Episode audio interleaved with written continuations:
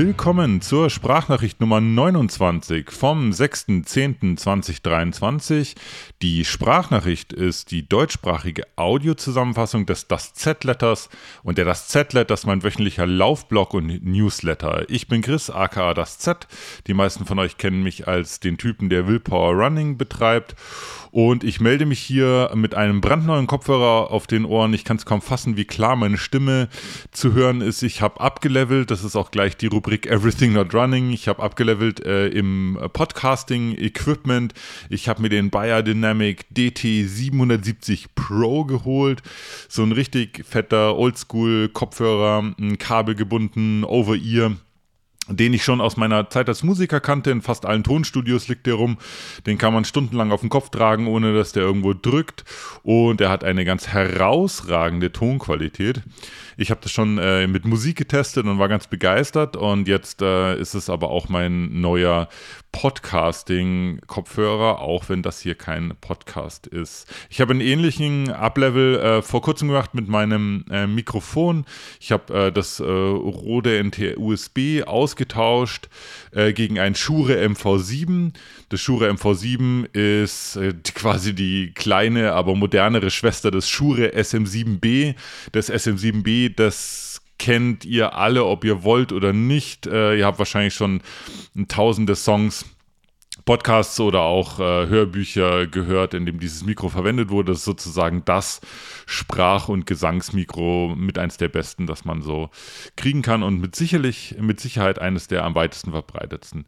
So, Blutgrätsche, gleich mal mit irgendwelchen Techie-Nerd-Kram eingestiegen.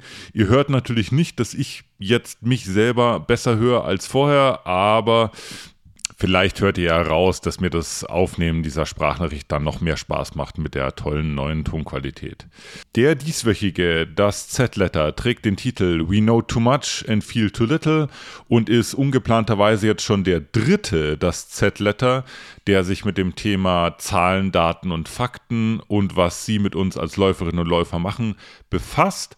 Das war gar nicht so geplant, aber irgendwie scheint es gerade in mir drin zu stecken und raus zu wollen, dass ich dieses Thema noch ein bisschen weiter reflektiere.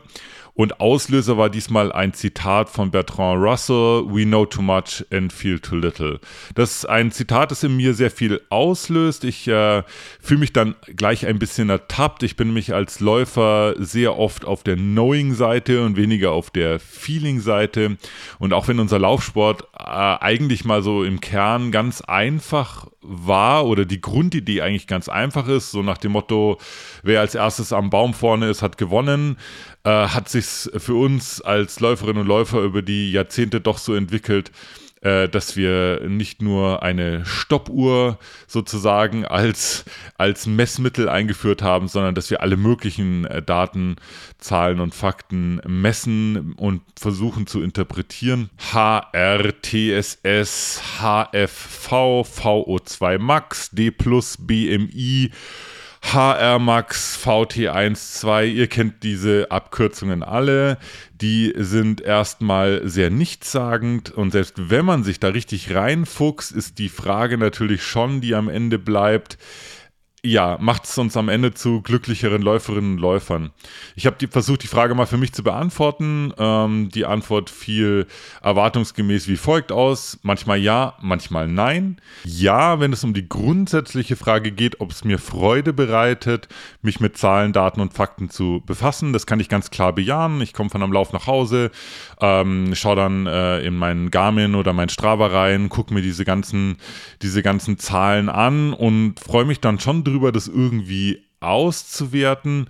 Äh, nein, äh, weil es eben eine Gratwanderung ist. Diese Zahlen, Daten und Fakten, die können mich auch echt wirklich verrückt machen. Und insbesondere die Tatsache, dass ich vielleicht ein bis zwei Stunden am Tag laufe und den Rest des Tages Zeit habe, mich mit eben diesen Zahlen auseinanderzusetzen, führt oft dazu, dass ich damit viel zu viel Zeit verbringe, das viel zu sehr überinterpretiere und dabei total vergesse wie eigentlich der, der Lauf selber war, wie er sich dann äh, letztendlich angefühlt hat. Eine andere Art und Weise, die Frage zu beantworten, ob mich das als Läufer glücklicher macht, ist äh, darüber nachzudenken oder zu reflektieren, was denn eigentlich so die schönsten und intensivsten Lauferlebnisse waren. Und wenn ich das mache, dann ist interessant, dass da überhaupt gar keine Zahlen, Daten und Fakten aufpoppen, äh, sondern äh, Gefühlszustände. Also die intensivsten und schönsten Erlebnisse, die ich als Läufer hatte, waren äh, Zustände der völligen Erschöpfung oder der äh, völlig ungeplanten oder unerwarteten ähm, Kraft, die ich auf einmal in einem Rennen äh, verspürt habe oder das völlig nackt ausgezogen werden im übertragenen Sinne äh, von einem Lauferlebnis, von einem Rennen auf die absoluten Basics meiner, meiner Existenz. Viele dieser Situationen würde ich jetzt nicht irgendwie als äh, glücklich bezeichnen, also ob es mich glücklicher macht, mh, hm, äh, als, als glücklich bezeichnen, aber äh, was ich auf jeden Fall sagen kann, diese Erlebnisse sind der Grund, warum ich, warum ich laufe. Meine Frau Lisa hat mir eine spannende Frage gestellt, die dazu super passt. Wir haben uns über den Marathon mal wieder unterhalten. Ich habe ja in meinem letzten das Z-Letter auch ein bisschen drüber schwadroniert, was denn die äh, Bedeutung für den, äh, ähm, die Bedeutung des Marathons für die meisten Läuferinnen und Läufer ist und warum sich insbesondere der Straßenmarathon, von dem ich da rede, äh, dafür eignet, sich mit anderen Leuten zu vergleichen oder mit der eigenen Leistung nicht zufrieden zu sein. Und sie hat mich dann gefragt, was wäre denn eine Marathon-PB, wenn Zeit, wenn es keine Zeit geben würde, also wenn Zeit nicht existieren würde. Da musste ich erstmal drüber nachdenken. Ich fand das super spannend. Äh, also erstmal wäre es so, natürlich, das Ganze, die Grundidee einer PB wäre natürlich hinfällig, wenn es keine, keine Zeit gibt. Wahrscheinlich wäre sogar Marathonlaufen äh, ein Stück weit hinfällig, wenn es so wäre. Aber wenn ich äh, darüber nachdenke, dann würde trotzdem ein, ein Gefühl bleiben. Ein Gefühl, etwas Großartiges geschafft zu haben, etwas Einmaliges, eine Leistung, die ich bisher so noch nicht äh, erbracht habe. Ein, ein, großer, ein großer Erfolg, ein großes persönliches ähm, Erfolgserlebnis. Das Gefühl würde bleiben. Und das ist das, worum es eigentlich geht. Also es geht, glaube ich, viel weniger dann tatsächlich um die, um die Zahl, die hinter der PB steht, sondern das, um das Gefühl, das es in uns auslöst.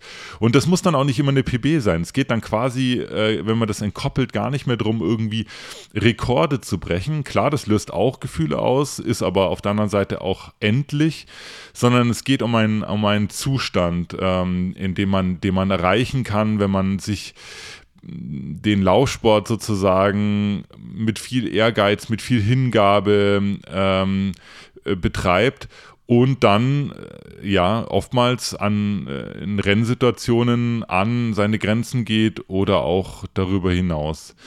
Also zum Ausgangszitat zurück, we know too much and feel too little, Wie, wieder mal eine Note to self, ein Reminder an mich selber, ähm, mich öfters mal auf dieses Gefühl zu konzentrieren, dass diese Zahlen, Daten und Fakten oder Ergebnisse eigentlich auslöst und zu schauen, ob ich dieses Gefühl auch kriegen kann, wenn ich an den, an den Zahlen, an den harten Fakten ein Stück weit vorbeischiele. Ja, das war's von der Sprachnachricht die Woche. Nachdem ich letzte Woche überzogen habe, fällt die Sprachnachricht diese Woche etwas kürzer aus.